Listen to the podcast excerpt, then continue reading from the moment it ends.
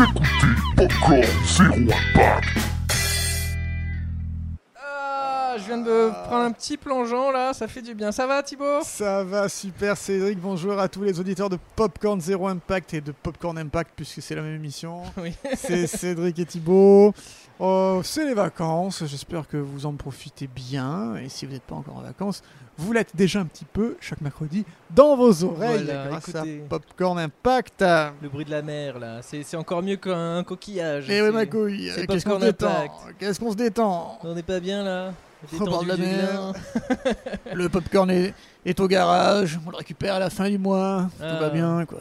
Et peut-être bah, normalement, il, il nous l'a dit le garagiste, hein, il y aura des Il améliorations. Oh que oui Il va Oh l'agrandir et qu'il- il y a des petites surprises qui nous prévoient. Nous on sait pas ce que c'est. Incroyable Popcorn Zéro Impact cet été pendant les vacances, nous vous parlons de films qui n'ont pas impacté le box-office pour une raison très simple, ils ne sont pas sortis. Tout simplement. Mais les projets étaient euh, déjà bien développés. Pour certains que nous chroniquons cet été étaient quasiment tournés ou en partie tournés, ça. ou d'autres pas du tout tournés. ou Il y en a qui ont tout. Il y en a qui ont même le storyboard. Mais oui, incroyable. Et et il y en a où c'est tué dans l'œuf, comme les, les Beatles. On vu, Tué euh, dans l'œuf, ouais. Voilà.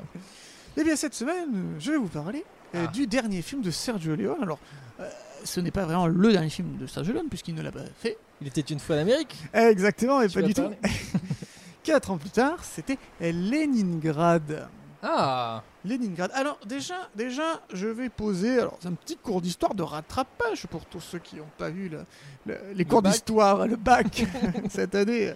Pour des raisons des Covid, ne vous inquiétez pas, Popcorn est là pour vous euh, rattraper un petit peu l'histoire de, de Leningrad. Alors qu'est-ce que c'est? C'est- une ville déjà euh, en, en Russie qui s'appelle aujourd'hui, bien entendu, Saint-Pétersbourg.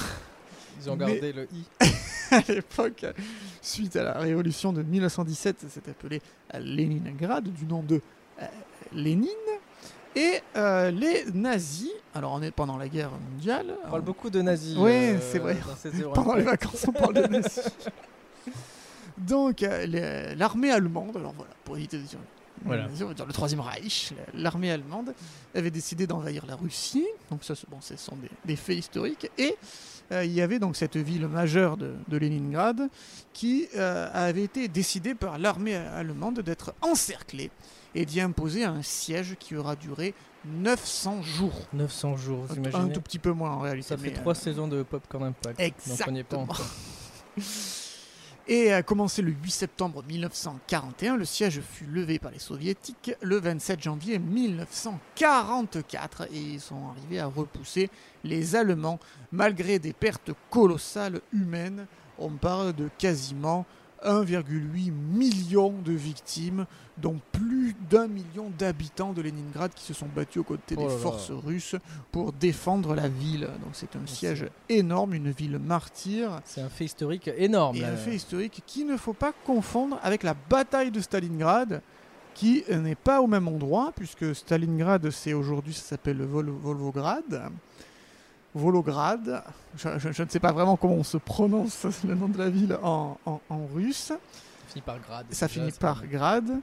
Et, euh, et- et Stalingrad, donc on le rappelle, ben, c'est sur la ligne 2 et la ligne 5. et euh, et c'était une autre bataille. Là, c'était une bataille, euh, c'était pas un siège, c'était une bataille des, des Allemands contre des, des Russes. Et c'est les Russes qui l'avaient emporté à nouveau. Un, un revers fatidique qui, qui a entraîné la chute, la, la lente agonie de l'armée allemande durant la Seconde Guerre mondiale. Donc, retour à Leningrad.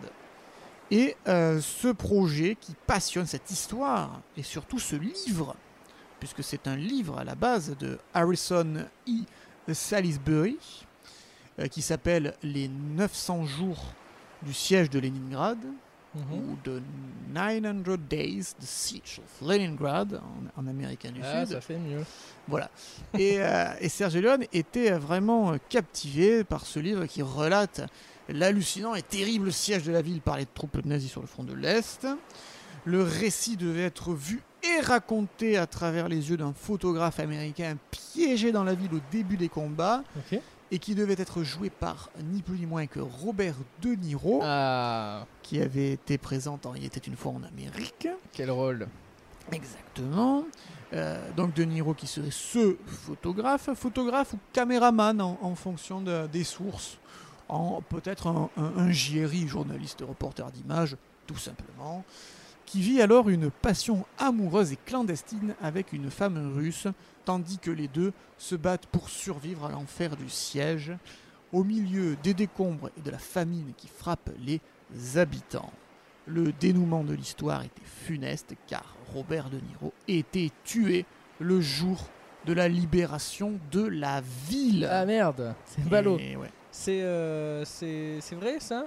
Ah Ou oui. Les personnages sont, sont fictifs? Ah non, non, non. Euh, comme dans non, Titanic c'est ou- l'adaptation d'un livre Oui, et voilà. les personnages sont fictifs. Voilà, c'est ça. Ok, très bien. Non, c'est une histoire. C'est une histoire avec un petit H dans l'histoire avec un grand H. C'est comme dans Titanic. Comme voilà, tout Voilà. comme, comme beaucoup de films historiques Où aiment. C'était une vraie histoire euh, d'amour, mais le bateau il a jamais coulé. Exactement. Donc, Léon s'est intéressé au roman à partir de 1969. Et là, Ah. je- j'espère que tu vois la, la relation 1969. Et oui, la euh, Lune. la- L'homme qui est arrivé sur la Lune Exactement. en juillet. Coïncidence euh, Je incroyable. Ouais. Moi aussi. Peu de temps après avoir achevé, il était une fois dans l'Ouest. donc en 69. S'il semble que le script de ce projet ne fut jamais terminé, Léon avait apparemment déjà, et, et c'est plus qu'apparemment, parce que c'est Éric Rochon qui, qui le dit lui-même, l'idée d'une ouverture pour son film. Et ça aurait été quelque chose d'incroyable. Et, rien que de- d'entendre la description de, du plan d'ouverture, j'en ai les frissons. Euh, il voulait commencer par un gros plan sur les mains du compositeur russe Shostakovsky, Oui, c'est ça. qui jouait sa symphonie pour Leningrad, avant que la caméra euh, n'élargisse le champ et laisse place à des civils et des soldats russes armés. Puis, euh, la caméra aurait été euh, dans un hélicoptère et aurait ensuite, elle, elle aurait balayé une tranchée russe où se tiennent les défenseurs de la ville, puis se serait hissé pour aller filmer l'immense steppe enneigée à l'extérieur de la ville où se massent des centaines de chars, des panzers allemands, et qui se lancent à l'assaut de Leningrad. Vu le sens et le génie de la mise en scène de Sergio, on a les frissons rien qu'en lisant la Non, description de ce plan. Trop, et t'imagines la musique de Ennio Morricone Ah ouais. avec ça. Ah, mais- moi, j'imagine. ah, Oh oui. ça c'est j'ai envie de le voir. Et dès 1971, Sergio se rend en URSS pour faire des repérages, estimant que ce film ne pouvait être tourné ailleurs qu'à Leningrad même. Mais les autorités soviétiques d'alors, je rappelle, en 1971, on est en pleine guerre froide, étaient inflexibles sur leur refus. Euh, niet, je veux dire niet. Il est d'ailleurs intéressant de noter qu'il a fallu attendre la période de glasnost, hein, le, le dégel, euh, la politique de Gorbatchev, de Mikhail, pour que les autorités soviétiques s'assouplissent un peu plus et que les discussions autour euh, du film reprennent avec Sergio Leone. Eh, D'ailleurs, pour, euh, et oui, pour euh, cristalliser ce- cette petite, euh, ce- ce- cet apaisement, cette ouverture, il était une fois en Amérique, donc du coup le dernier film de, de Léon a été euh, le premier de Léon à être projeté en URSS lors de sa sortie. Ah oui, d'accord, ok, ok. Donc ça c'est un petit peu tassé, un petit peu calmé. Je rappelle, il était une fois en Amérique, euh, 1984. Oui, Donc, Léon a dû attendre 1989 pour réunir enfin la somme très élevée nécessaire au tournage. Et là, c'est, on parle d'une somme ouf. Hein. 1989, on parle de 100 millions de dollars, c'est-à-dire le budget de Terminator 2. Ouais, oh mais la vache. 4 ans plus tôt. Ouais, ouais. 4 ans avant Terminator 2, 100 millions de dollars. C'était le, le film le plus Le cher, plus je cher pense, de de l'histoire du cinéma. Tandis que l'œuvre devait être une coproduction américano-soviétique. Oui, mais voilà, en 1989, Sergio Leone s'éteint d'une crise cardiaque à seulement 60 ans et c'était euh, deux jours avant de greenlighter le film avec les studios. Quel signe tragique du destin, Cédric. C'est clair. C'est... Qu'est-ce qui se passe là-bas Ah. au fond? Putain, il y a Hein une femme qui... un requin qui... Mais ça, Qu'est-ce qu'on... euh, euh, qu'est-ce que... Qu'est-ce que... Je sais pas quoi faire qu'est-ce que c'est que ça? Mince Ah Ah bah elle, a- Aïe, aïe, elle a aïe. disparu. Euh, Ah, bah, on voilà, bah, c'est- voilà, on va pas se baigner, mais Bon, voilà, on continue. Bon, Oh, bah, bah, tout va vas-y, bien, du hein. coup, tout va bien. D'accord, eh, dis donc, euh, ouais. Mais Sergio Leone, euh, c'est quand même un réalisateur, euh, un Eh de mes oui. réalisateurs préférés, Eh d'ailleurs. ben oui, eh bien, euh, il, il pensait, euh, avant de commencer, le, enfin, avant de mourir, qu'il lui, il lui aurait fallu plus de trois ans quand même euh, pour euh, vraiment faire euh, tout le processus entre les retouches du script, le tournage et le montage. C'est et, sympa, euh, finalement. euh, Et ouais, et il avait déclaré que ça allait être une grande fresque de cinéma d'une durée d'au moins trois heures. ouais. La guerre ne sera pas mise en avant, même si je dois l'avouer, j'ai demandé 400 tanks et qu'il m'en faudrait au moins 2000. Ah bon?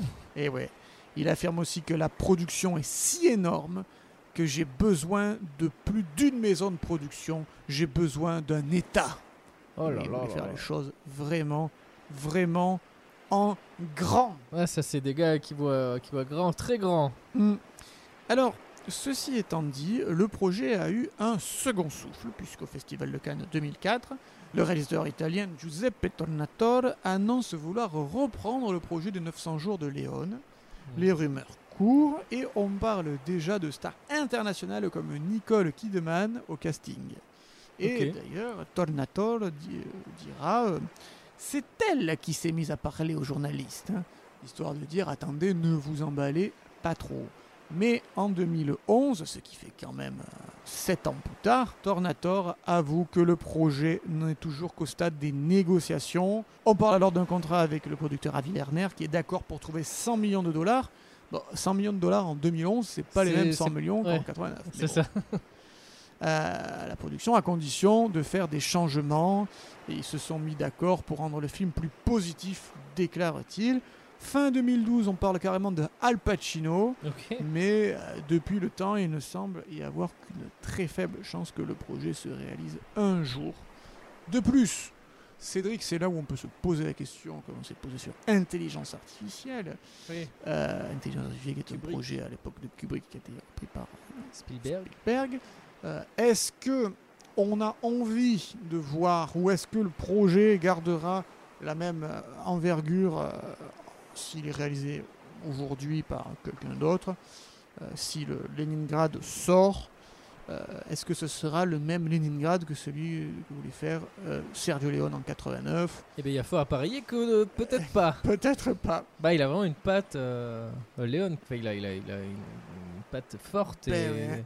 Ben oui, ben où tu Leone, limites et tu te euh, casses la gueule. Il y, en a, exactement. il y en a beaucoup qui essaient d'imiter ses silences. Euh, euh, J.J. Abrams, euh, par exemple, dans Star Wars 7, il dit Je me suis inspiré de, de Léon pour les silences et ces moments où il. Voilà, ce moment Exactement. très fort. Et, et dans le film, on voit très bien que non, ça ne ressort pas. Non, eh ben non. Donc, euh, donc voilà un grand film qui va rejoindre la liste des grands films qui ne se sont pas faits. Son auteur, artiste, est, est décédé à quelques jours de- du green lighting. Alors ça veut pas dire que le film se serait fait, ça veut dire que le film allait être green lighté après. Oh, bah, je pense qu'il était parti pour. C'était son nouveau projet, quoi. C'était son nouveau projet, mais c'était quand même démentiel. Et quand c'est trop démentiel, ça, ça a toujours un peu des petits euh, soucis, euh, Ouais, forcément, ouais, ouais. pendant la production. On vrai. se rappelle de Francis Ford Coppola qui avait dit Nous avions trop d'argent, trop de moyens, et peu à peu, nous sommes devenus fous. Voilà. Mais il en, est, il en est sorti un film culte.